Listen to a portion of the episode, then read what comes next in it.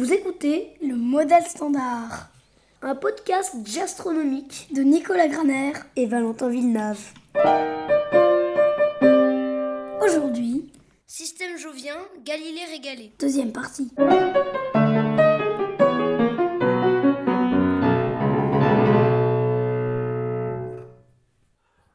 Donc de toute façon, après, euh, on verra ce qui se passe. Mais euh, il est temps de parler de... Ah, bah notre ami Ganymède, c'est ça? Mais oui, le fameux jeune homme, là.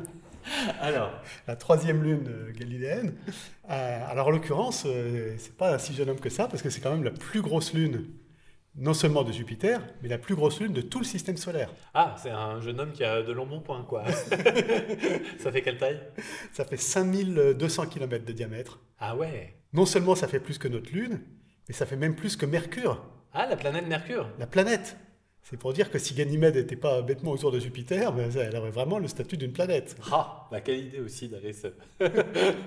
Par contre, elle est quand même beaucoup moins massive, Ah, ce qui veut dire qu'elle a une densité beaucoup plus faible que Mercure. ah bon? Pourquoi il y, a- il y a quoi à l'intérieur? C'est creux? non, c'est pas creux, mais euh, comme toutes les autres lunes galiléennes, c'est un mélange à peu près moitié-moitié de glace et de roche. Ah bah oui, Alors que Mercure, c'est quand même euh, que de la roche. d'accord. Ce qui fait que si on regarde en surface, euh, bah, c'est glacé aussi. hein.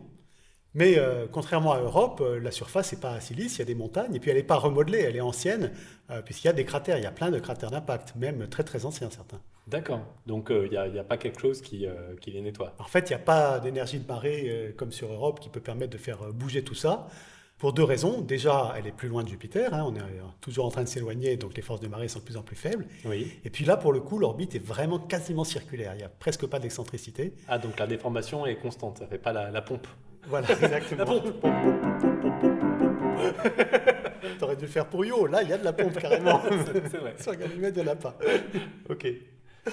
Alors, si on regarde de près la surface, il y a quand même il y a des zones qui sont vraiment, quand je dis très anciennes, ça veut dire qui datent des débuts du système solaire, hein, qui n'ont pas bougé depuis 4 milliards et demi d'années. Ouais. Ça, c'est ce qu'on voit en faisant des, des statistiques sur le, le nombre et la taille des cratères. Mhm. Et puis d'autres zones qui ont l'air anciennes aussi, mais qui sont différentes, qui sont plus jeunes et qui sont rainurées. D'accord. Il y a des sortes de formes géométriques, là, des lignes parallèles, c'est assez rigolo. Ouais. Et donc, ça laisse penser qu'il y a quand même eu du remodelage de surface. Il y a eu un petit coup de pompe euh, Il y, a, il y a eu un petit coup de pompe.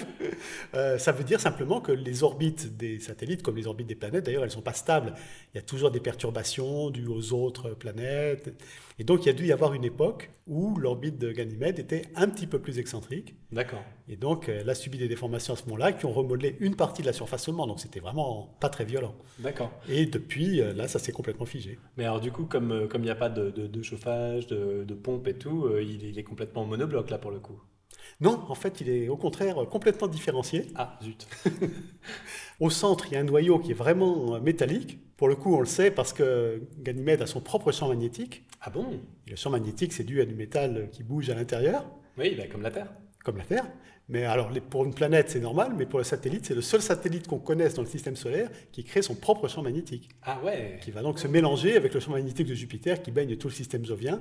D'accord. Donc, il y, a- il y a des raccords de lignes de champ magnétique entre les deux, c'est assez Mmh. compliqué. Au-dessus de ça, bon, bah, il y a la partie euh, rocheuse, solide. D'accord. Et encore au-dessus, euh, il y a très certainement, comme sur Europe, un océan. Ah, de l'eau euh, emprisonnée?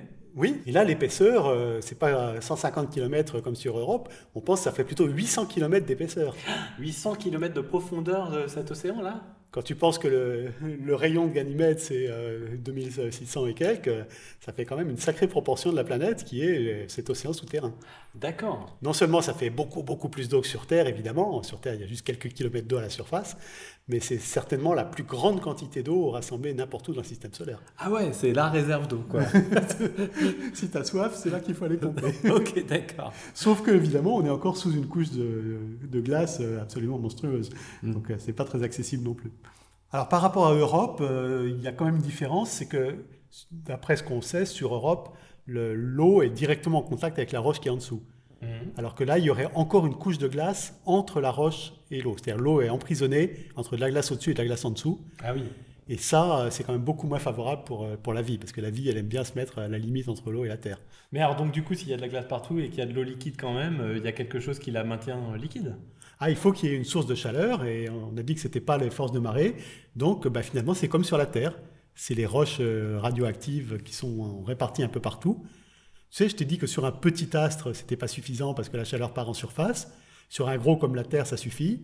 Ganymède, il est euh, juste à la limite entre les deux. Ah, donc il y aurait assez quand même de matériaux radioactifs pour... euh, Pour maintenir une température un peu élevée qui permettrait d'avoir de l'eau liquide, mais pas assez pour faire fondre les roches comme sur Terre. D'accord.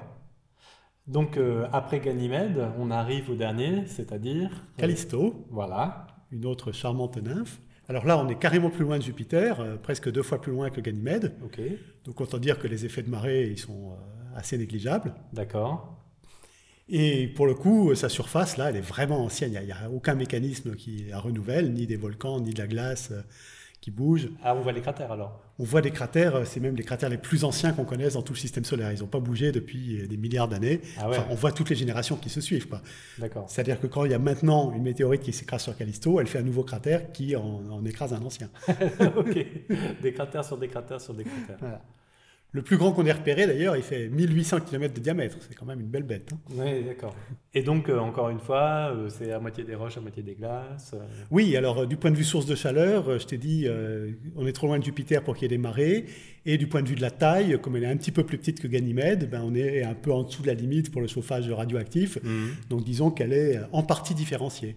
D'accord. Il y a eu assez de chaleur pour que les matériaux lourds aient pu aller un petit peu plus vers le centre et les matériaux légers plutôt vers la surface, mais ils ne sont pas euh, franchement séparés. D'accord. Il y a peut-être un océan d'eau liquide aussi, mais il serait beaucoup moins important. Oui, donc en gros, c'est une version euh, dégradée de, de Ganymède, quoi. C'est Ganymède en version plus pépère. Euh, oui, si tu veux. C'est sûr que si on veut aller euh, envoyer une mission sur place pour étudier toutes ces lunes, c'est pas sur celle-là qu'on va se concentrer le plus. Mhm. Par contre, ce qui pourrait être pratique, ce serait de se poser dessus. Ah bon? Si on voulait établir une base euh, dans le système jovien, ce serait sûrement l'endroit le plus tranquille, Pourquoi? Parce que, alors en particulier, comme elle est très loin de Jupiter, il y a beaucoup moins de radiation. C'est un problème, ça je t'en ai pas parlé pour les autres, mais dans tout le système jovien, il y a des particules chargées qui sont euh, envoyées par Jupiter, Ah, et ça, euh, c'est mauvais pour la santé. Bah, si on envoie des hommes, ils auront des gros problèmes. Et même pour des machines, pour des, des sondes, des robots, c'est quelque chose qu'il faut tenir compte, il faut se protéger. D'accord. Donc sur Callisto, on serait nettement plus tranquille parce qu'on est nettement plus loin. Ouais. Et de là, on aurait une vue plongeante euh, sur euh, tout l'ensemble du système jovien. Donc. Bon, les auteurs de science-fiction qui envoient des gens euh, peupler le système de Jupiter, ils se mettent plutôt sur Callisto. Et ils n'ont pas entièrement tort, même si c'est pas prévu euh, dans un avenir euh, envisageable, évidemment. D'accord. Bon, je vais pouvoir en parler dans, le prochain couplet. J'ai quand même un petit problème, c'est que la chanson Fly Me to the Moon, c'est une chanson qui n'a pas de refrain. Ce qui n'était pas si courant à l'époque. Il y a juste un couplet qui tourne en boucle. Ah oui, elle n'est pas différenciée, quoi. C'est ça. Euh, donc c'est un peu toujours la même chose. Euh, moi j'ai envie de faire une chanson qui est un peu plus longue, qui est un peu plus développée, un peu plus riche. Tu, tu vas mettre un refrain alors? Un noyau métallique? Euh, Alors je vais, euh, je vais mettre un, un passage qui sera assez différent, qui ne sera pas un refrain parce qu'on va pas l'entendre plusieurs fois, mais quand même ça va introduire un petit peu de, de variété, de différenciation. Très bien. Voilà. Alors, ce que je voudrais faire, c'est, euh, je, je me dis que j'aimerais bien rendre hommage à la, la chanson d'origine, c'est-à-dire In Other Words. Tu Ah, la petite valse euh, à trois temps. Voilà, la chanson de 1954. Euh, et donc, euh, ça va me permettre de, de changer de tempo, de changer de caractère et d'être dans une ambiance un petit peu plus méditative pour parler de Ganymède et de Callisto. Waouh. But fly me to the Galilean Mais fais-moi voler vers les lunes galiléennes and let me feel et fais-moi sentir if differentiation gave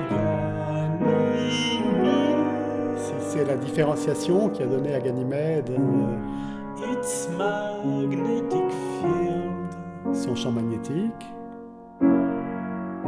Callisto's old and cold, Callisto est vieille et froide, thoroughly complètement trouée, Though less exposed, I'm told. mais moins exposée à ce qu'on m'a dit.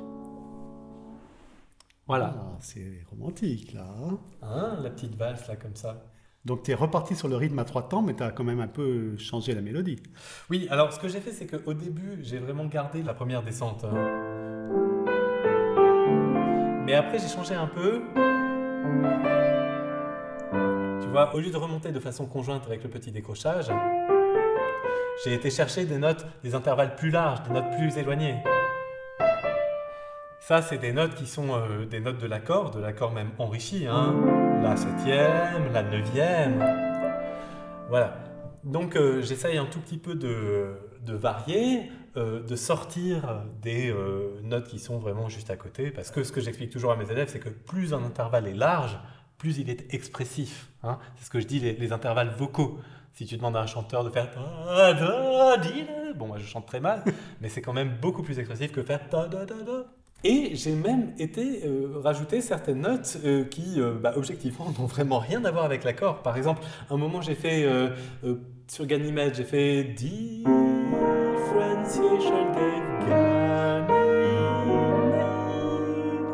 Cette note aiguë là,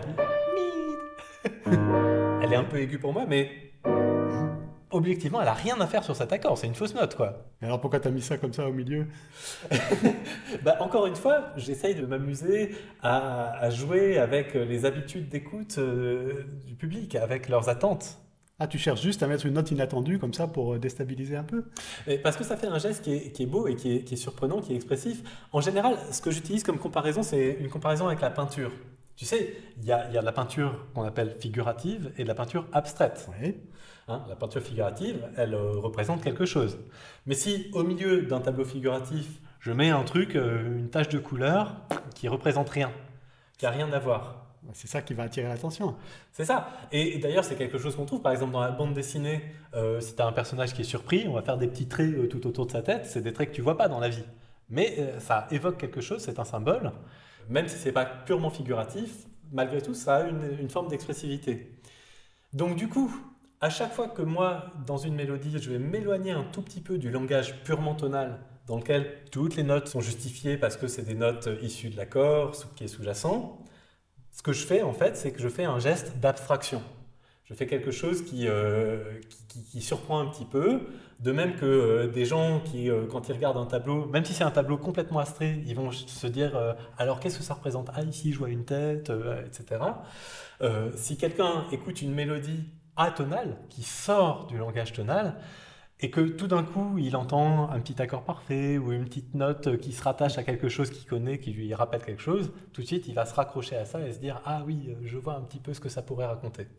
Mais attends, là, t'es pas allé euh, jusque-là. T'as pas fait quelque chose entièrement atonal avec juste des petits accords qu'on connaît.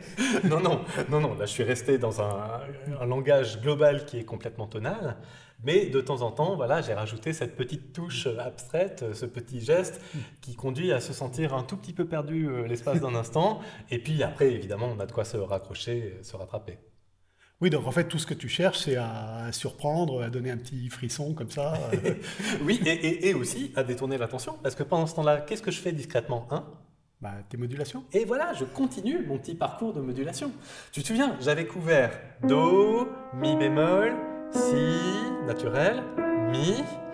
Puis après, j'avais couvert toujours en partant de Do, j'avais été jusqu'au La, j'avais fait le Do dièse, j'avais fait le La bémol, alors là ça commence à faire un pâté.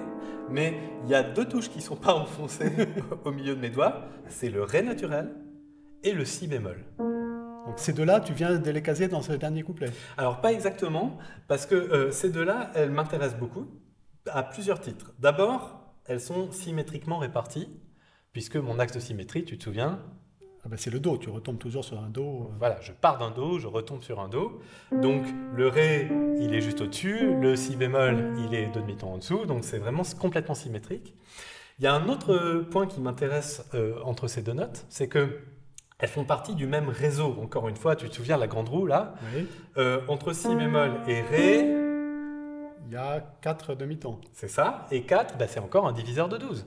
Donc si tu refais cet intervalle trois fois, tu, tu retombes sur tes pieds. Voilà. Donc de si bémol à ré, il reste un étage là dans, dans mon ascenseur euh, grande roue euh, que j'ai pas encore exploré, c'est Euh, fa dièse le fa dièse. Le fa dièse, et après si je monte encore de 4 demi-tons, je retombe sur si bémol. Or, le fa dièse, il m'intéresse tout particulièrement, Ah ah. parce que le fa dièse, euh, entre do et fa dièse, t'as quoi comme euh, intervalle? Euh, c'est une très bonne question. Euh, attends, Do, Ré, Mi, Fa, c'est une carte. Donc là, c'est une carte augmentée? Oui, puisque je vais rajouter un dièse. Euh, ou alors si je l'appelais Do, Sol bémol, c'est la même note, mais Ah, du coup, c'est une quinte diminuée. Voilà, puisque je lui ai enlevé un demi-ton avec le bémol. Mais au lieu de l'appeler Do fa dièse ou Do sol bémol, je peux aussi compter tout simplement les demi-tons. 1, 2, 3, 4, 5, 6. 6 demi-tons, c'est ce qu'on appelle l'intervalle de triton. Ah, trois tons, six demi-tons. Et voilà, 6 demi-tons. Alors triton, tu sais, c'est euh, l'intervalle euh, diabolus in musica, le diable dans la musique, il était interdit euh, par les religieux à la fin du Moyen Âge, etc. Est-ce que ça sonne très mal ensemble ça Oui, c'est l'intervalle, c'est ce qu'il y a de plus déstabilisant dans nos habitudes d'écoute de musique euh, occidentale euh, tonale. Euh, bah, par exemple, si je prends une musique de film, euh, euh, ça c'est Les Aventuriers de l'Arche perdue. Donc tu vois, entre cet accord de Do mineur et cet accord de Fa dièse mineur, ouh, tout de suite ça fait peur, ça fait peur. Mais le triton, c'est pas seulement l'intervalle qui fait flipper, c'est aussi la mi démateux, puisque bah, 6, Ah, bah c'est la moitié de 12. exactement. Tu le fais deux fois, tu retombes sur tes pieds. Voilà, donc euh, c'est l'axe de symétrie centrale dans mon octave qui va de Do à Do, pile au milieu j'ai le Fa dièse. Oui. Et donc moi, tu as vu que j'aime bien les symétries.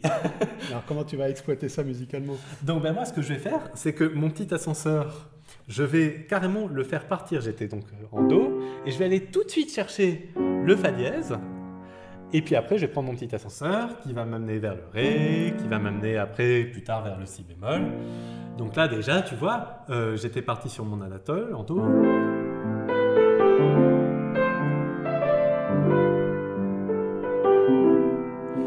Pareil, je passe par la minorisation. Je transforme mon accord de Do majeur en Do mineur.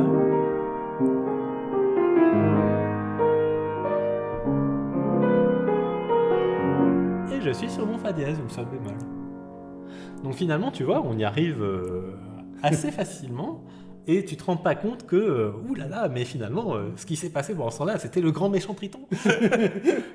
Donc je prends mon ascenseur, qui va après me mener de tierce majeure en tierce majeure, je le prends directement sur le Fa dièse. C'est euh, assez euh, contre-intuitif parce que euh, c'est ce qu'il y a de plus éloigné du Do, mais en même temps, ça m'a arrangé un peu parce que là, je me suis rendu compte qu'on arrive bah, au milieu de la chanson. Et du coup, moi, ça, j'aime bien. Tu vois, l'axe de symétrie, je l'ai dit pile au milieu de la chanson. Et donc, du coup, après, là, je vais prendre mon ascenseur, mais par tierce majeure, pas par tierce mineure comme au début.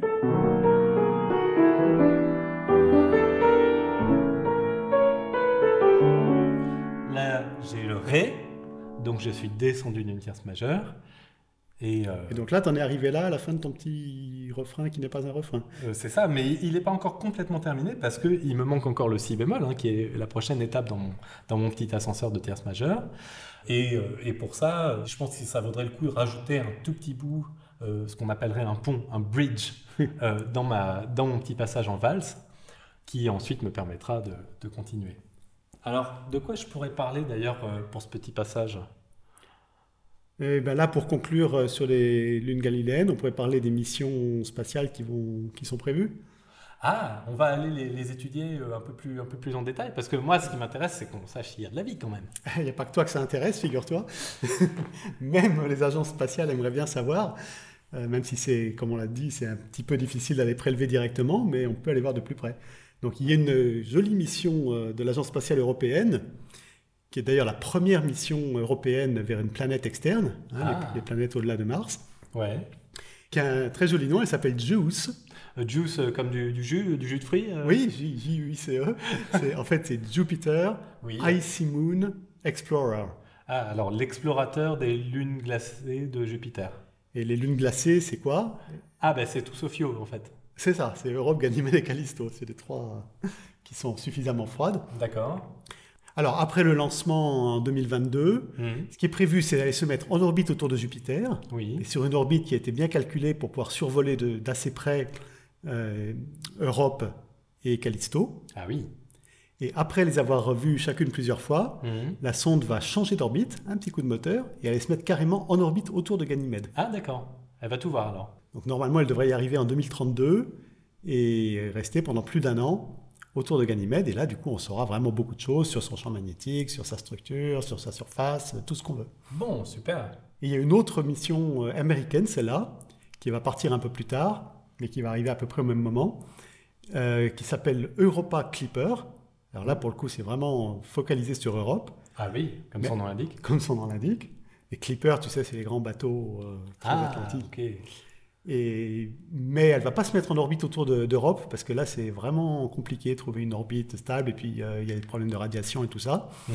Donc elle va se mettre sur une orbite autour de Jupiter mais très allongée, Ouais. mais euh, de même calculée pour qu'elle passe euh, tout près d'Europe assez souvent. Elle, va, elle devrait la survoler au moins 45 fois. Et donc là, elle va vraiment pouvoir étudier Europe de très près et savoir enfin s'il y a de la vie.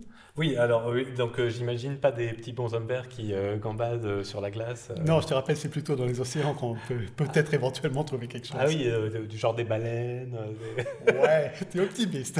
Je pense que si on trouvait des microbes, on serait très très surpris et très très content. hein. Hmm, D'accord. Donc j'en étais resté à The less exposed I'm told. Et je continue. Probes may scour these globes Des sondes peuvent bien explorer ces globes for microbes, à la recherche de microbes immergés, but I won't make no bones. mais moi je vais pas y aller par quatre chemins. et Fly Me, etc. Donc voilà, là comme ça, en- enfin je suis passé par euh, si bémol majeur. Euh, ça en fait une de plus que je peux cocher dans ma liste de tonalités. Ah, là t'as exploité à fond ton ascenseur euh, par tierce majeure, c'est ça? C'est ça, j'étais, euh, j'avais fait donc Fa dièse majeur, puis après j'ai fait Ré majeur, puis après j'ai fait Si bémol majeur. À chaque fois je descends d'une tierce majeure. Mais à dire vrai, c'est un ascenseur qui marche d'autant mieux que en fait c'est juste une extension de l'anatole. Comment ça une extension? Euh, l'anatole, tu te souviens, à chaque fois, c'est des enchaînements dans lesquels la basse, la note la plus grave de mon accord, elle descend d'une quinte. hein. Par exemple, dans la tonalité de Do majeur, j'étais parti avec un accord de La mineur, et mon La va descendre vers le Ré, Ré mineur, mon Ré va descendre vers le Sol, et le Sol descend vers le Do. Donc là, j'ai bouclé mon anatole en Do majeur. T'as commencé par un La et ça finit par un Do. Voilà. Mais je pourrais continuer ce cycle de quinte. Je vais démarrer un nouvel anatole, mais cette fois je vais le démarrer encore une quinte plus bas. Donc une quinte plus bas que Do, bah, ça me fait un Fa, grave. Alors je pars de mon Fa, je rajoute encore donc quatre nouveaux accords. Le premier c'est un Fa. Je continue à descendre d'une quinte, j'arrive sur Si bémol. Je continue à descendre d'une quinte, Mi bémol. Et je finis en descendant sur le La bémol, grave. Mon premier anatole, tu te souviens, il s'était terminé sur Do. Oui, Mon deuxième anatole que j'ai fait partir une quinte plus bas, il s'est terminé sur un La bémol. d'accord. Donc en tout, de Do jusqu'à La bémol, j'ai fait quoi? J'ai descendu d'une tierce majeure. Do, Do, Do, La bémol. Donc quand tu fais un anatole puis que tu le prolonges en continuant le même mécanisme, l'anatole suivant va se terminer une tierce plus bas. Une tierce majeure, exactement. Et donc finalement, cet ascenseur par euh, tierce majeure, tu vois, euh, il suffit de continuer à faire tourner tes quintes. Alors après, ça dépend quels accords tombent mineurs, tombent majeurs. Là, tu peux trafiquer un petit peu pour qu'on s'en rende un peu moins compte. Mais euh, voilà, le mécanisme de base, c'est vraiment la, la machine à quinte. Bon, les anatoles, en fait, euh, ça sert à tout, quoi. T'arrives pas à t'en sortir. Ben, euh, cet enchaînement de descente d'une quinte, déjà on le trouve dans la cadence parfaite, hein, rien qu'entre Sol et Do, qui se trouve partout dans la musique tonale. Si après tu rajoutes Ré, Sol, Do ou La, Ré, Sol, Do, tout ça c'est des enchaînements que tu trouves partout depuis euh, au moins le XVIIe siècle. hein.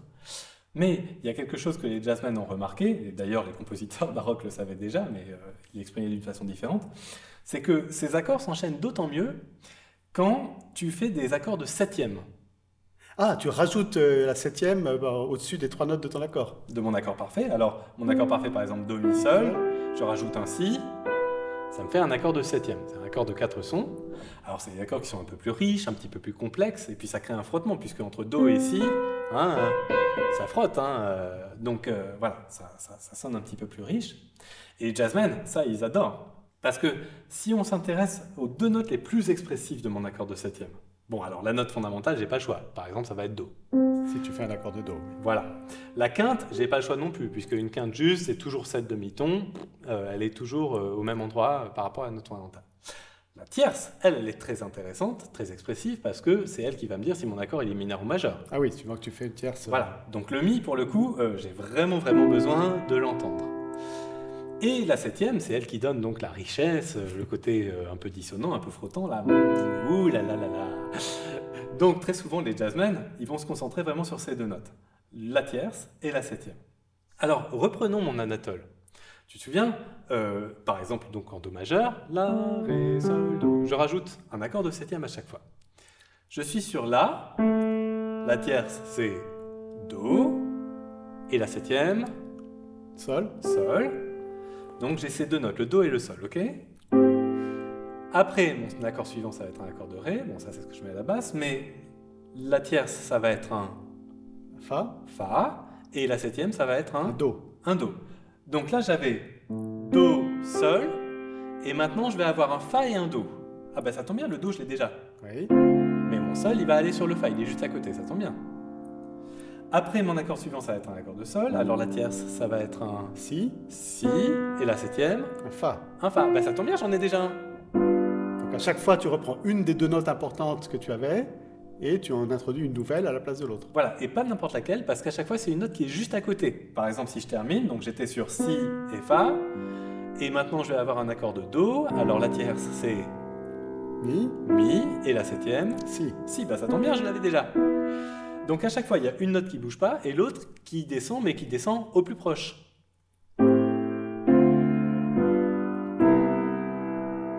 D'ailleurs, ça marche même dans l'autre sens. Si au lieu de mettre le Do en bas et le Sol au-dessus, j'avais mis un Sol et un Do aigu, bah mon Sol il va descendre, mais mon Do il reste. Après, mon Fa il reste, mais mon Do il descend vers le Si. Et après, mon Si il reste, mais mon Fa au milieu il va descendre vers le Mi. Donc, ce petit mouvement, euh, tu vois, c'est vraiment minimum. Les, les choses se déplacent très très très peu. Et ça, bah, ça porte un nom, hein, c'est ce qu'on appelle le minimal voice leading, c'est-à-dire les mouvements mélodiques au plus proche, quand tu considères les accords en tant que plusieurs voix et que tu vois euh, vers où elles vont, d'où elles viennent. Et que tu t'intéresses qu'aux deux notes qui te semblent les plus importantes de l'accord. C'est ça. Et je te dis, euh, les jazzmen, ça, ils s'en servent énormément. Alors, attends, mais ce, ce minimal voice leading, c'est, c'est un procédé de composition différent ou c'est juste une façon différente de décrire ce que tu faisais déjà Bah, c'est sûr que en fait, moi, je m'en sers tout le temps, tout le temps, tout le temps. Et à plus forte raison dans des chansons où il y a plein d'anatoles, comme c'est le cas euh, dans euh, Fly Me to the Galilean Moon. Mais c'est une façon non seulement d'écrire quand tu fais un arrangement et que tu écris vraiment, et puis simplement euh, les pianistes, quand ils improvisent, et qu'ils savent qu'ils ont des enchaînements de quintes comme ça à faire, immédiatement, ils ont leurs automatismes. Donc c'est quand même bon à savoir euh, un petit peu euh, la mécanique, euh, la structure interne. hein. Mais attends, ça, ça veut dire que les anatoles, tu fais systématiquement avec des accords de septième? Euh, oui, tout à fait. Parce que jusqu'à maintenant, tu nous as toujours expliqué en me donnant un accord parfait à chaque fois. Ah bah, L'accord parfait, c'est vraiment euh, l'outil élémentaire euh, théorique, c'est la brique de Lego. Mais les pianistes de jazz particulièrement, ils rajoutent toujours la septième, la neuvième, etc. En fait, on enrichit constamment les accords. Et moi, là, dans tout ce que je t'ai joué depuis le début de la chanson, j'ai pas fait un seul accord parfait non enrichi. Je les ai tous enrichis avec des septièmes, voire plus. C'est pour ça que j'ai du mal à reconnaître quand tu joues vraiment le morceau ce que tu m'as expliqué avant ou après. Ah bah, il y a le squelette et puis après, il y a l'enrobage. Bon, bah c'est bien enrobé. Tu vas pouvoir m'enrober le dernier couplet aussi alors? Euh, bah ouais, mais euh, ça y est, là, on a tout dit. Les Galiléennes, c'est terminé. Les Galiléennes, c'est terminé, mais il n'y a pas que ça. hein. Je t'ai dit au début, euh, Jupiter a plein d'autres lunes aussi.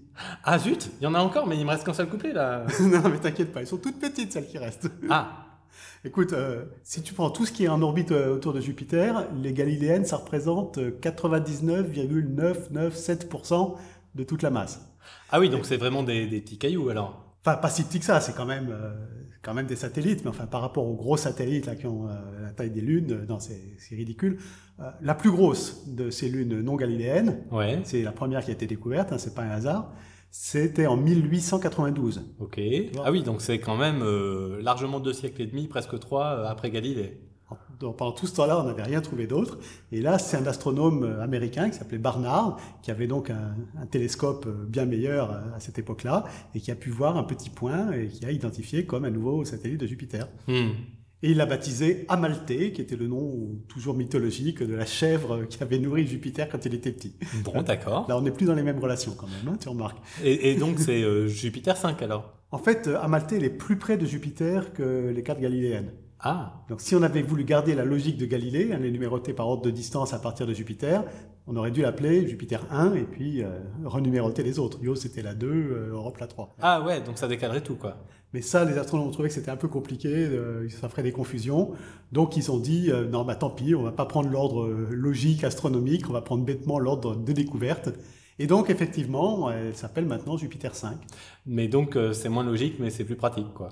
D'ailleurs, c'est le principe qu'on a gardé pour les autres satellites et même pour les exoplanètes qu'on découvre maintenant, on les numérote comme ça. D'accord. Et euh, donc, ce que tu me disais, c'est que Amalthée, elle est euh, beaucoup plus petite que euh, les lunes galiléennes. Ah oui, oui, les, les galiléennes, c'est, je te disais, entre 3000 et 5000 km. Ouais. Amalthée, elle fait 250 km sur 130 sur 150. Tu vois. Ah oui, d'accord. c'est pas ridicule, hein, c'est pas, c'est pas un rocher quand même. Mais attends, attends, attends. Euh, ça veut dire qu'elle est, elle est pas du tout ronde, en fait? Ah non, non, non, elle est très irrégulière, comme d'ailleurs toutes les autres lunes euh, non galiléennes. Mhm. Euh, ça, ça s'explique assez facilement. hein. Si tu prends un astre qui est très grand, donc il a une forte gravité, Ouais. euh, tu peux pas construire des montagnes très hautes dessus. Si sur Terre, si tu essaies de faire une montagne de euh, 100 km de haut, bah, elle s'écroule sous son propre poids. Ah, d'accord. C'est pour ça que la Terre est très lisse en fait. hein. On a- On a l'impression qu'il y a des hautes montagnes, mais euh, à l'échelle, ça fait comme une boule de bowling. hein. D'accord. Et donc tous les astres qui sont assez gros, en à peu près, disons, euh, au-dessus de 1000 km de diamètre, ils sont, ils sont sphériques pour cette raison-là. Hmm. Après, ça dépend quels matériaux ils sont faits. Bon, ça peut être un peu plus gros, un peu plus petit, mais ceux qui sont très nettement en dessous, Comme Amalthée. comme un Maltais, euh, qui fait donc 250 km dans sa plus grande dimension, eux, ils peuvent être complètement irréguliers. euh, Il n'y a pas de raison qu'ils soient sphériques. Et, et donc, tu, tu me disais, c'est le cas de, de toutes les autres, parce qu'il y en a beaucoup alors d'autres? Ah ben il y en a un paquet, oui. Après Amalthée, euh, pendant tout le début du XXe siècle, on en a découvert des nouvelles, euh, une par-ci, une par-là, au fur et à mesure que les télescopes s'amélioraient. En 1975, on en était à la neuvième, en plus des quatre galiléennes. D'accord, mais qu'est-ce qui s'est passé après? Après 75, eh ben, on a lancé des sondes qui sont allées dans la région. Ah, ben oui, on est allé voir euh, nos copines voyageurs. Mais oui Et celles-là, ils ont découvert trois nouvelles lunes dans le même coin qu'Amalthée. Ah, donc euh, plus près que Io. Oui, c'est des lunes plus internes que Io, entre Io et Jupiter. Et d'ailleurs, Amalthée et les trois autres, euh, qui s'appellent Métis, Adrastée et TB, euh, se ressemblent pas mal. Elles ont des orbites qui sont à peu près circulaires, toutes dans le même plan. Donc visiblement, elles ont été formées ensemble. De même que les Galiléennes. hein. Les Galiléennes, elles ont toutes des orbites euh, qui sont aussi dans le plan de l'équateur de Jupiter. D'accord, Donc ça veut dire en fait qu'elles proviennent toutes du fameux nuage initial de glace et de rochers, euh, d'accord. la même origine. Et donc très probablement ces quatre petites c'était des morceaux d'une des premières lunes qui s'est formée et qui s'est trop approchée de Jupiter et qui s'est cassée. Ah oui, la fameuse limite de Rush. Oui, dans l'épisode sur les anneaux, on en avait beaucoup parlé. Bah oui. Quand une lune s'approche trop près, en dessous de la limite de Roche, elle éclate en morceaux. Et là, c'est ce qui fait que ces quatre satellites peuvent pas se regrouper et reformer une grosse lune parce que les effets de marée sont trop importants. Mhm. Et c'est ce qui fait aussi qu'ils continuent à s'émietter. Et... Ah bon? Et oui, tu te rappelles que Jupiter a des anneaux? Ah mais oui, on en avait parlé d'ailleurs. Et bien ces anneaux, ils sont alimentés par la matière qui part de ces quatre lunes-là. Ils sont aussi un peu régulés par elles. Quand il y a des, des collisions, euh, tantôt elles vont euh, agglutiner de la matière qui flottait autour d'elles, tantôt elles vont au contraire en perdre, se recasser en morceaux. Et donc euh, les anneaux et ces quatre satellites sont vraiment très fortement liés. D'accord. Et puis les lunes galiléennes qui sont quand même pas bien loin à l'extérieur les stabilisent aussi et empêchent qu'elles tombent sur Jupiter. Ok. Et donc à l'extérieur des Galiléennes, il y en a encore d'autres? Alors, à l'extérieur, oui, donc euh, je t'ai dit qu'on en avait trouvé 8 dans les trois premiers quarts du XXe siècle. Euh, mais après, vraiment, tout à la fin du XXe siècle, on s'est mis à les chercher beaucoup plus systématiquement. Mhm. Tout à la fin du siècle, en 1999, il y a une équipe qui s'est dit euh, qu'ils allaient vraiment essayer d'en trouver le plus possible. Ils ont pris les télescopes euh, les plus adaptés à ce genre de recherche. Et ça a très bien marché, puisqu'on en a trouvé 35 euh, en très peu de temps. Ah oui, d'accord. Mais celles-là, elles sont très très petites. Hein, c'est vraiment quelques kilomètres. On n'est même plus dans les centaines de kilomètres comme à Maltais. Hmm, mais il y en a quand même un paquet. hein. Oui, c'est difficile de savoir exactement combien, parce que après, dans les années qui ont suivi, bon, on a continué à en découvrir. Mais qu'est-ce que c'est vraiment que découvrir une lune de Jupiter? Si on voit juste un point, ça suffit pas à déterminer son orbite. Ouais. Donc il faut déjà l'observer pendant un certain temps. Et comme c'est des objets très très faibles, bah, quelquefois on en voit un, puis on voit plus rien pendant un mois, ou, un an, ou trois ans, et puis après on revoit un autre point. Est-ce que c'est le même satellite qui a tourné entre temps, ou est-ce que c'en est un autre qu'on a découvert? Euh, C'est pas facile. Donc en fait, on considère qu'on a vraiment découvert, identifié un satellite quand on l'a vu pendant suffisamment longtemps pour pouvoir calculer les paramètres de son orbite, c'est-à-dire à quelle distance il est de Jupiter, à quelle vitesse il tourne. Et puis, du coup, ça a permis de prédire sa position et qu'on le retrouve effectivement à l'endroit qu'on avait prévu. D'accord. Là, c'est vraiment la preuve qu'on a bien identifié un satellite, c'est pas un autre truc qui est passé par là par hasard. Hmm. Et donc, selon ce critère-là, aujourd'hui, on en est à 79. Ah ouais, quand même. Et c'est pas fini, hein, puisque les, les dernières, elles datent de 2018. Donc, euh, c'est encore un processus en cours. Ah oui, c'était il y a pas longtemps alors. Et là, on en a validé une douzaine d'un coup. Et d'ailleurs, ce qui est marrant, c'est que c'est pas euh, des astronomes euh, universitaires comme c'est en général le cas. C'est un, un institut privé, le Carnegie Institute. Ils se sont bien amusés parce que pour trouver des noms pour toutes ces nouvelles lunes, Ouais. ils ont fait un concours ouvert à tout le monde sur Twitter, Ah carrément. oui, d'accord. En disant, proposez-nous des noms. Alors, euh, il y a- bon, il y avait quand même des règles assez strictes hein, pour pas qu'on raconte n'importe quoi. Ce qui n'a pas empêché, évidemment, des tas de gens de, de proposer n'importe quoi, sans doute. Oui. Mais pour que ce soit valide, il fallait euh, que ce soit des noms mythologiques, que ce soit pas des noms de personnes vivantes, des marques, des noms injurieux. Enfin, il y avait plein de règles comme ça. Ouais. Et puis, euh, il y avait une contrainte aussi. La, la dernière lettre du nom Oui. dépend du sens de rotation de la Lune. Celle qui tourne autour de Jupiter dans le même sens que Jupiter tourne sur lui-même, c'est le cas de la plupart, hein, toutes les lunes galiléennes, euh, le groupe d'Amalthée, tout ça, ils tournent tous dans le même sens, on dit qu'ils sont progrades. Mhm. Donc ceux-là, il fallait leur trouver un nom qui se termine par un A ou un O. Et par contre, les plus rares qui tournent dans l'autre sens, C'est rétrograde, c'est ça? c'est ça. Celles-là, il fallait leur donner un nom qui se termine par un E. Ah bon, d'accord. C'est- pas mal, c'est pratique comme point de repère euh, pour savoir dans quel sens tourne une lune. Mais alors, elles tournent pas toutes dans le même sens? Non, parce qu'elles ne sont pas toutes formées de la même façon. Mhm. Celles qui viennent euh, du disque initial, forcément, elles tournent dans le même sens. Mais il y en a beaucoup d'autres qui sont des astéroïdes qui ont été capturés par la suite. Ah, Et ceux-là, ils peuvent arriver de n'importe quelle direction de l'espace. Et donc, euh, quand ils arrivent près de Jupiter, ils tournent dans un sens, dans l'autre, peu importe. ah bah oui, parce qu'il suffit qu'il y ait des objets qui passent trop près et puis hop, ils sont capturés.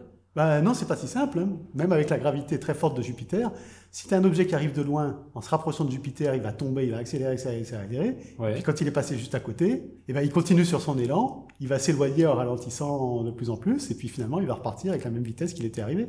Ah, Donc pour qu'il soit capturé, pour qu'il reste en orbite autour de Jupiter, il faut qu'il soit passé quelque chose. alors qu'est-ce qui peut se passer? Ben, Dans les premiers temps, quand il y a encore le nuage de gaz et de poussière, ça peut suffire à le ralentir. Ouais. Et donc là, il va rester parce qu'il n'aura plus assez de vitesse pour repartir. Et si c'est plus récent, bah, il faut, euh, par exemple, qu'il entre en collision avec quelque chose, Ouais. avec une ligne qui est déjà là. Alors là, la collision, ça peut faire euh, éjecter des morceaux, puis il y en a d'autres qui vont rester. Ou alors simplement, il- s'il est assez gros et qu'il s'approche et qu'il dépasse la limite de Roche, Ah bah là, les forces de marée l'éclatent. et certains morceaux vont être éjectés, et par réaction, les autres vont être ralentis, et ceux-là vont devenir des lunes. D'accord. En tout cas, il faut qu'il se passe quelque chose. En particulier pour le ralentir.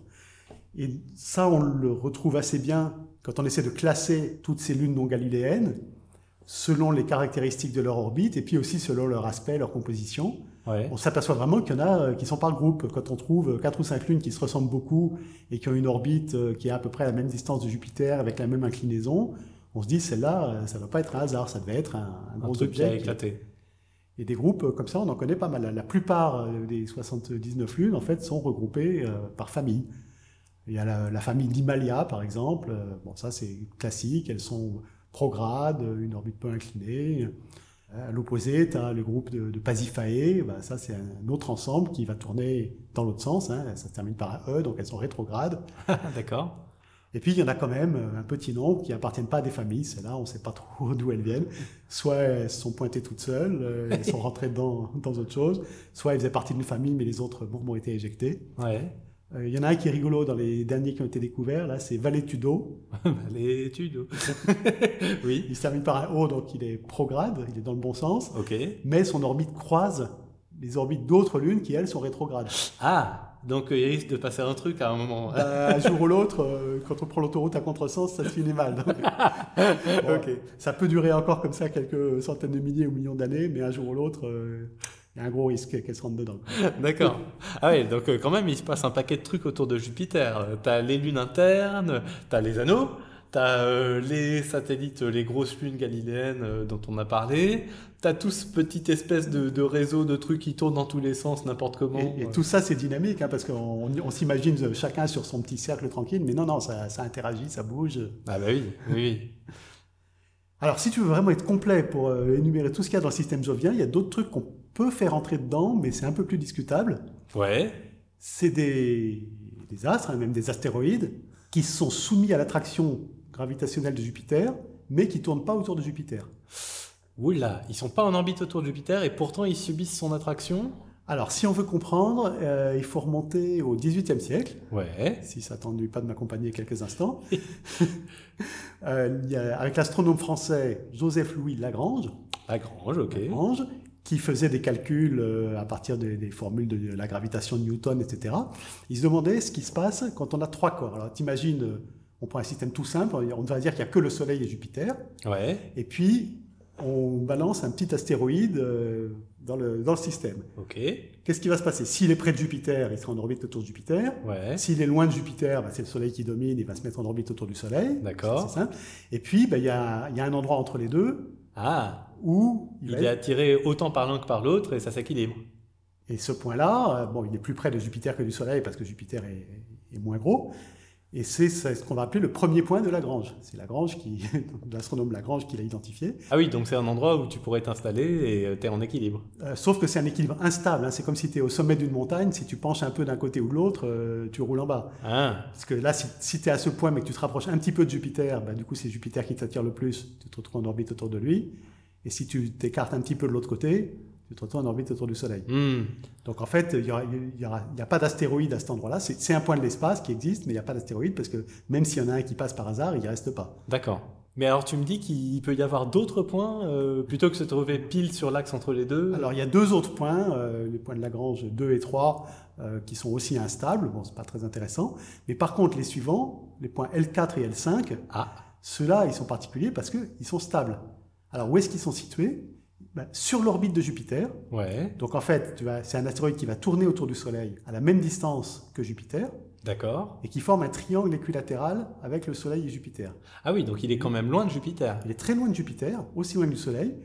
Donc il tourne autour du Soleil, mais si il essaie de s'écarter un petit peu de ce point, eh ben, le, le calcul de la force de Jupiter montre que le- ça va le ramener à ce point-là. D'accord. Donc il, il peut suivre Jupiter comme ça euh, de très très loin euh, Le suivre, le suivre ou le précéder, hein, parce Ah qu'il y a deux points. euh, Ça marche aussi, ouais. Voilà, des points qui forment des triangles. Et donc là, alors, ce qui est encore plus rigolo, c'est que bon, s'il est pile au point de Lagrange, effectivement, il va y rester. Mais il peut aussi être à une certaine distance et tourner autour de ce point. Autrement dit, tu vas avoir un astéroïde qui est en orbite autour d'un point où il n'y a rien. Ah ouais, ça c'est drôle. C'est c'est drôle, hein Il tourne autour d'un point qui lui-même tourne autour du Soleil. Il est stabilisé grâce à Jupiter, mais il est très très loin de Jupiter. D'accord. Et du coup, comme il peut être euh, en fait relativement loin de ce point de Lagrange, bah, il peut y en avoir plusieurs qui se retrouvent à cet endroit-là. Ils ne se gênent pas les uns les autres. Hmm. Tu peux avoir toute une cohorte de petits cailloux euh, ou de gros cailloux qui forment une espèce de nuage Ouais. qui tourne autour d'un point où il n'y a rien. Donc ça fait soit les, les poissons pilotes devant le gros requin, euh, soit euh, les petits trucs qui suivent loin derrière. Si c'est Jupiter ton requin, oui, ça, ça fait quelque chose comme ça. D'accord. Et donc on avait calculé ce que théoriquement il pouvait y avoir des trucs comme ça, mais on c'était purement théorique. Mais évidemment, on a cherché à en observer. Alors, comme ils sont tout petits, on a mis assez longtemps. Euh, Lagrange, il a publié tout ça en 1772. Ouais. Et c'est qu'en 1906 qu'on a trouvé un astéroïde qui était effectivement euh, proche du point L4 euh, en avant de Jupiter. Ah ouais, ça a mis un moment quoi. Ah oui, parce qu'ils sont vraiment petits, il faut savoir où les chercher. Alors celui-là, bon, bah, on lui a donné un nom mythologique, hein, comme tout ce qu'on trouve dans le ciel, il s'appelle Achille. D'accord. Achille, le, le- le grec, héros de la guerre de Troie, dans l'Iliade, euh, Hmm. très bien. Et puis, alors, évidemment, quand on a trouvé un en L4, on s'est dit, euh, on va regarder en L5. Ouais. Et quelques mois après, euh, les télescopes avaient visiblement la bonne performance à cette époque-là, on en trouva un en L5, Ah, qu'on appelle tout à fait logiquement Patrocle, qui était le grand copain d'Achille. d'accord. Donc euh, voilà, Bon. les deux Grecs Les qui deux se baladaient. Voilà, voilà. Et puis on continue à chercher, et euh, en L4, encore quelques mois après, on en trouve encore un nouveau. Hmm. Alors celui-là, il va s'appeler Hector. Euh, Hector, c'est un grec encore? Euh, lui, c'était plutôt leur ennemi, c'était le Troyen qui défendait la ville de Troie contre les Grecs. Ah, d'accord. On l'a mis à côté d'Achille, ça a vite peu.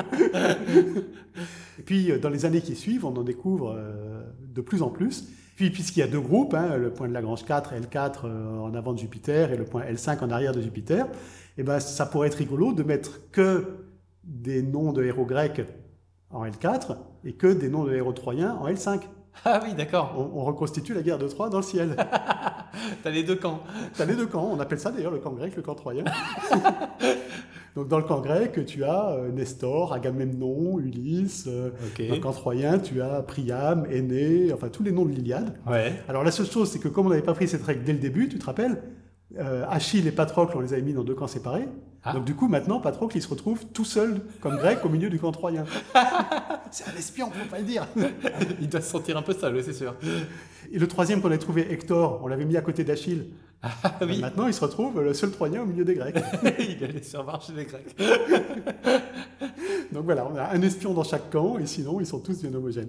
Bon, alors maintenant, euh, on en connaît, c'est même plus des centaines, c'est des milliers. Là. Aux dernières nouvelles, il y en avait euh, pas loin de 8200, là, à peu près 5200 dans le camp grec et, 3000 dans le camp troyen. Donc on a arrêté de leur donner des noms, ont, ils ont juste des numéros. Mais euh, l'idée est restée, c'est devenu un, un, nom commun, si tu veux. On dit un Troyen, ou un astéroïde troyen. C'est un astéroïde qui est situé autour euh, d'un des points de Lagrange d'une planète. D'accord. Euh, de n'importe quelle planète alors? On peut en avoir ailleurs qu'à Jupiter? Ah ben oui, ce mécanisme euh, que Lagrange a identifié de, de l'équilibre des trois corps, ça marche dès que tu as un corps en orbite autour d'un autre. Hmm. Donc euh, Uranus, Neptune, ils ont chacun euh, leurs astéroïdes troyens. Et même, depuis peu, la Terre en a un. Ah bon? On l'a découvert qu'en 2010. Ouais. C'est dire qu'il est vraiment tout petit. il a un très joli nom, il s'appelle le 2010 TK7. D'accord. Range tes cassettes. Euh, oui, d'après sa luminosité, on estime qu'il va faire à peu près 300 mètres de long. Ah oui, c'est un tout petit truc quoi. Euh, À Maltais, on était dans les 300 km. Ouais. Là, on est dans les 300 mètres. C'est au stade de la planche de surf quasiment là. Ah, t'exagères, non, non, une planche de 300 mètres. ok. C'est un beau caillou. Mais euh, alors, peut-être qu'il y en a d'autres encore plus petits qu'on n'a pas encore découvert. Mais voilà, la Terre a son Troyen, elle est très contente. D'accord. Bon, bah, sur cette note de Troyen, je vais pouvoir finir en, en beauté. Euh, donc, bah, tu te souviens, j'avais euh, terminé ma petite valse et puis le, le petit pont, là, le petit bridge, euh, par une grande montée. J'avais fait. Tu étais prêt à repartir sur un couplet, là Voilà, et plus qu'un couplet, là, il y a quelque chose qu'on attend impatiemment, ça va être la réexposition. C'est-à-dire qu'on retourne au musée Non, c'est un endroit stratégique que les publics occidentaux ont été conditionnés à guetter depuis au moins cinq siècles. C'est le moment où on va réentendre la même chose qu'au début dans un morceau de musique. Et donc ça annonce qu'on est dans la dernière ligne droite. Ah oui, on prend les mêmes et on recommence. C'est ah ça. oui, mais attends, si tu reprends exactement le même premier couplet, tu vas pas terminer toute ta liste de- des 12 modulations Ah bah oui, je vais commencer pareil, mais évidemment il m'en reste encore deux à faire. C'est euh, la modulation en sol majeur et celle en fa majeur. Et alors, comment tu vas les obtenir, celles-là? Alors, ben, j'avais fait exprès de les garder pour la fin, déjà parce que elles sont réparties symétriquement euh, dans mon octave qui va de Do jusqu'à Do. Ah, Fa et Sol, c'est des deux côtés du Fa dièse qui était au milieu. Exactement, donc euh, c'est vraiment à 5 demi-tons du Do grave et à 5 demi-tons du Do aigu. Et puis, euh, bah, tu te souviens, je t'avais dit qu'il y a des tonalités qui sont voisines et des tonalités qui sont éloignées. C'est-à-dire qu'il y a plus ou moins de notes différentes dans la gamme. C'est ça. Et euh, là, en l'occurrence, ce sont les deux tonalités les plus voisines, après euh, la tonalité relative hein, de la mineure, mais là je parle vraiment que de tonalité majeure. Elles sont tout à fait voisines de Do, puisque bah, par exemple, si je joue la gamme de Sol majeur, Sol, La, Si, Do, Ré, Mi, là je vais rajouter un Fa dièse pour monter sur le Sol. Donc il y a vraiment juste ce petit Fa dièse que j'ai rajouté, tout le reste c'est que les touches blanches, comme dans ma gamme de, de Do majeur. D'accord, donc c'est une tonalité très voisine de Do majeur. Voilà, et puis bah, Fa majeur, pareil. Fa, Sol, La, Si bémol, Do, Ré, Mi, Fa. Il n'y a qu'une note qui change aussi. Voilà, et là c'est le Si bémol. Donc comme tu peux voir, c'est vraiment des, euh, des tonalités euh, tout à fait voisines. Et ça, euh, bon, bah, faire des modulations euh, dans ces tonalités, euh, c'est vraiment extrêmement simple. À plus forte raison, quand tu es déjà en train de fonctionner avec des anatoles, Parce que l'anatole, il va te permettre d'introduire la note qui change? Euh, oui, c'est-à-dire que bah, tu te souviens mon anatole, donc si je le fais juste en Do majeur. La, Ré, Sol, Do. Après tout, il suffirait que j'enlève une étape. Je- par exemple, je vais m'arrêter un petit peu sur le Ré. La, Ré, là je fais un accord de Ré. Ah, mais mon accord de Ré, je vais pas faire un accord de Ré mineur. Je vais faire un accord de Ré majeur avec un Fa dièse au milieu. Et après, je termine sur Sol. Donc, La, Ré, Sol. Donc le début de ton anatole en Do, c'est la fin d'un anatole en Sol. Exactement. Si je, à, une prends, note, à une note près. si je prends que les trois premiers accords de mon anatole en Do, c'est les trois derniers accords d'un anatole en Sol. À, à part qu'il faut rendre un accord majeur euh, à l'endroit qui m'arrange. Et pour Fa, ben, euh, c'est le même type de fonctionnement. Donc, je reprends mon anatole en Do, La mineur, Ré mineur, Sol majeur, Do majeur. Si je rajoutais encore, tu sais, on, plus. on descend encore d'une quinte, j'arrive sur Fa. Donc là, c'est le contraire, c'est les trois derniers accords de ton natal en Do, qui sont les trois premiers de la natale en Fa, à une note ça. près. Donc au lieu de commencer sur la- l'accord de La mineur, je peux commencer directement sur l'accord de Ré mineur. Et finalement, j'ai un anaton en Fa majeur. Euh, ou alors, si je commence sur La mineur, comme j'avais fait euh, en Do, ça veut dire que du coup, je vais avoir 5 accords à faire passer au lieu de 4. Oui. Donc du coup, je vais faire... euh, Tu joues un peu sur le rythme pour en faire 5 dans le temps. C'est ça, hop, ni vu ni connu. Donc tu vois, moduler dans ces tonalités voisines, c'est vraiment extrêmement facile. Et c'est ce que je vais essayer de m'employer à faire. Fly me past the Galilean moons of Jupiter. On va voler au-delà des lunes galiléennes de Jupiter, oui, ça change. Let me see these multitudes of rugged rocks aflutter. Fais-moi voir ces multitudes de rochers accidentés qui virevoltent, From Metis to Amalthea. de Métis à Amalthée, From Himalaya to Pasiphae. Throw in a couple Trojan. Ajoute-y une poignée de Troyens, New objects and new notions de nouveaux objets et de nouvelles notions, to share whenever we get there. à partager si jamais on arrive là-bas. Et après, on peut faire un solo instrumental.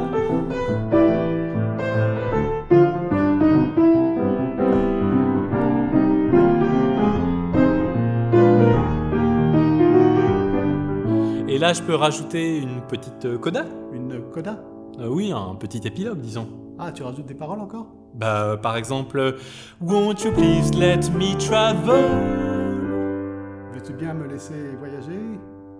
Amid those boulders and gravel Parmi ces rochers et ces graviers, to what made Galileo marvel? vers ce qui a fait s'émerveiller Galilée. Voilà. Ah ben voilà, Galilée peut se régaler maintenant. Oh oui.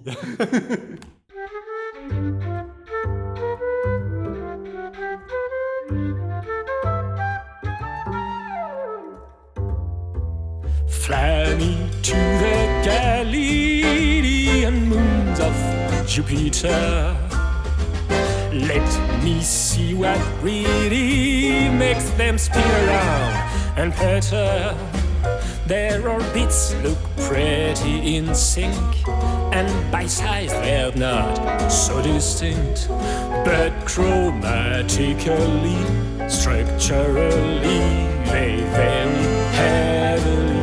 So fly to the Galilean moons of Jupiter.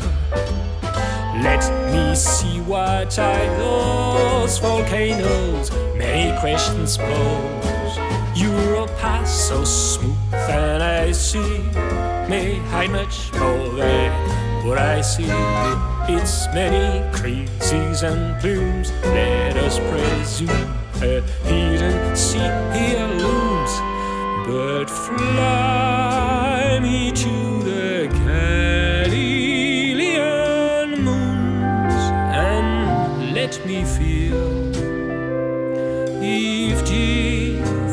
differentiation gave Ganymede its magnetic field. Callisto's old and cold, thoroughly whole, though less exposed, I'm told. Probes miss cow with his globes, for he missed microbes, but I won't make no bones. Fly me past the Galilean moons of Jupiter. Let me see these multitudes of ragged rats of flutter. From Metis to Amalthea, from Himalaya to grow Trojans, new objects and new notions to share whenever we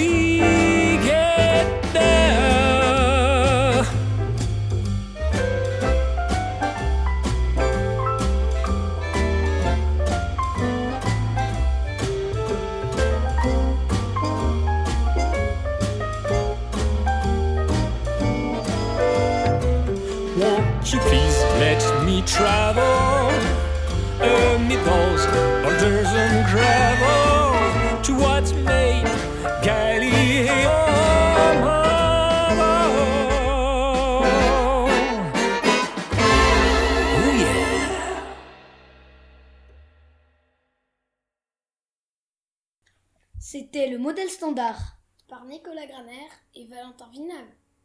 La chanson Fly to the Galilean moons of Jupiter. est interprétée et produite par Alexandre Le Nagar.